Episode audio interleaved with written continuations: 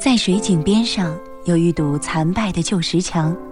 第二天傍晚，我干完活回来，远远地看见小王子两腿悬空地坐在断墙上，我还听见他在说话。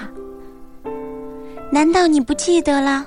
他说：“根本不是这儿。”想必有一个声音在回答他。只见他在反驳：“对对，是今天，可不是这个地方。”我往石墙走去，我既没看见人影，也没听见人声。但是小王子又在说：“那当然，在沙地上你会看到我的足迹从哪儿开始的。你只要等着我就行了。今天夜里我就去那儿。”我离石墙只有二十米了，可还是什么也没看见。停了一会儿，小王子又说道：“你的毒液管用吗？你有把握不会让我难受很久吗？”我心头猛地揪紧。停下了脚步，可我还是什么也不明白。现在来吧，小王子说：“我要下来了。”这时我低头朝墙角看去，不由得吓了一跳。只见一条半分钟就能叫人致命的黄蛇，昂然竖起身子，对着小王子。我一边伸手去掏手枪，一边撒腿往前奔去。可是那条蛇听见我的声音，就像一条水柱骤然跌落下来，缓缓渗入沙地，不忙不慌地钻进石缝中去，发出轻微的金属声。我赶到墙边，正好接住从墙上掉下的小王子，把这个脸色白得像雪的小家伙抱在怀里。这是怎么回事儿？你居然跟蛇在谈话？我解开他一直戴着的金黄色围巾，我用手沾湿他的太阳穴，给他喝了点水。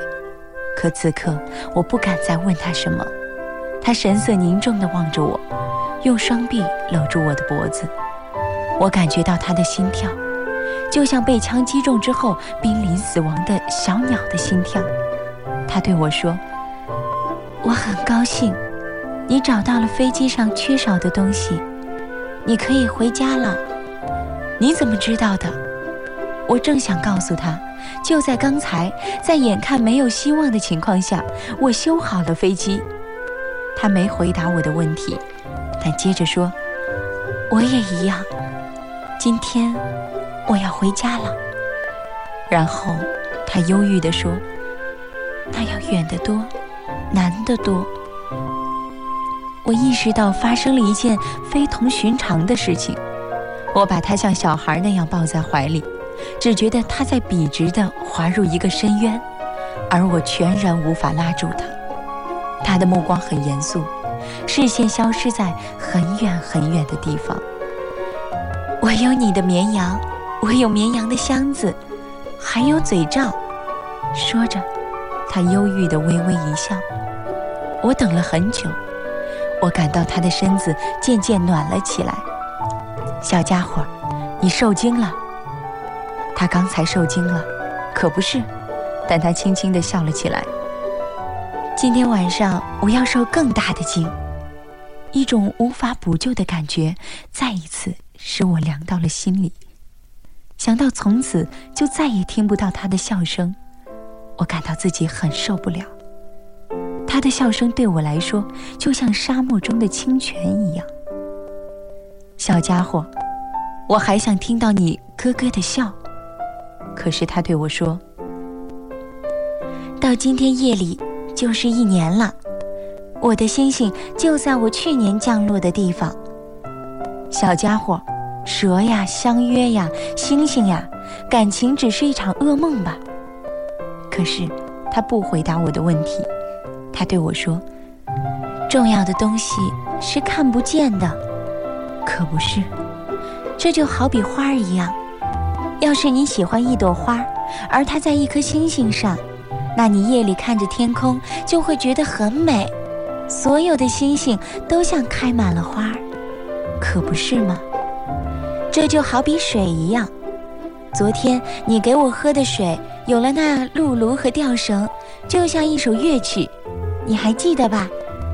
那水真好喝，可不是？夜里你要抬头望着满天的星星，我那颗实在太小了，我都没法指给你看它到底在哪儿。这样倒也好，我的星星对你来说就是满天星星中的一颗，所以你会爱着满天的星星，所有的星星都是你的朋友。我还要给你一件礼物。他又笑了起来，小家伙，小家伙，我喜欢听到这笑声。这正是我的礼物，就像那水。你想说什么？人们眼里的星星并不是一样的。对于旅行的人来说，星星是向导；对有些人来说，他们只不过是天空微弱的亮光；对另外一些学者来说，他们就是要探讨的问题；对我那个商人来说，他们就是金子。但是，所有这些星星。都是静默的，而你，你的那些星星是谁也不曾见过的。你想说什么呢？当你在夜里望着天空时，既然我在其中的一颗星星上笑着，那么对你来说，就好像满天的星星都在笑，只有你一个人看见的是会笑的星星。说着，他又笑了。当你感到心情平静以后，你会因为认识了我而感到高兴。你会永远是我的朋友。你想要和我一起笑。有时候你会心念一动就打开窗子。你的朋友会惊奇地看到你在望着天空笑。于是你会对他们说：“是的，我看见这些星星就会笑。”他们会以为你疯了。我给你闹了一个恶作剧。说着，他又笑了。这样一来，我给你的仿佛不是星星，而是一些会笑的小铃铛。说着，他又笑了。随后，他变得很严肃。今天夜里，你知道，你不要来，我绝不离开你。我看上去会非常的痛苦，会有一点像死去的模样。可是，就是那么一回事儿。你还是别看见的好，没这必要。我绝不离开你。可是，他担心起来。我这么说也是因为蛇的缘故，你可别让它咬着了。蛇都是很坏的，它们无缘无故也会咬人。我绝不离开你。不过，他想到了什么，又觉得放心了。可也是。他咬第二口的时候，已经没有毒液了。当天夜里，我没看见他启程，他悄无声地走了。我好不容易赶上他时，他仍然执着地快步往前走。他只是对我说：“啊，你来了。”说完，他就拉住我的手。可是，他又感到不安起来。你不该来的，你会难过的。我看上去会像死去一样。可那不是真的，我不作声。你是明白的，路太远了，我没法带走这副躯壳，它太沉了。我不作声。可这就像一棵老树脱下的树皮，脱下一层树皮是用不着伤心的。我也不作声。他有点气馁，但他重新又打起精神。你知道，这样挺好。我也会望着满天星星的，每一颗星星都会有一个生锈露炉的水井，所有的星星都会倒水给我喝。我不作声，这真是太有趣了。你有五亿个铃铛，我有五亿个水井。他也不作声了，因为他哭了。到了，让我独自跨出这一步吧。说着。他坐了下来，因为他害怕。他又说：“你知道，我的花，我对它负有责任。它是那么柔弱，它是那么天真，它只有四根微不足道的刺，用来抵御整个世界。”我也坐下，因为我没法再站着了。他说：“好了，没别的想说的了。”他稍微犹豫了一下，随即站了起来。他往前跨出了一步，而我却动弹不得。只见他的脚踝边上闪过一道黄光，片刻间他一动不动。他没有叫喊，它像一棵树那样缓缓地倒下。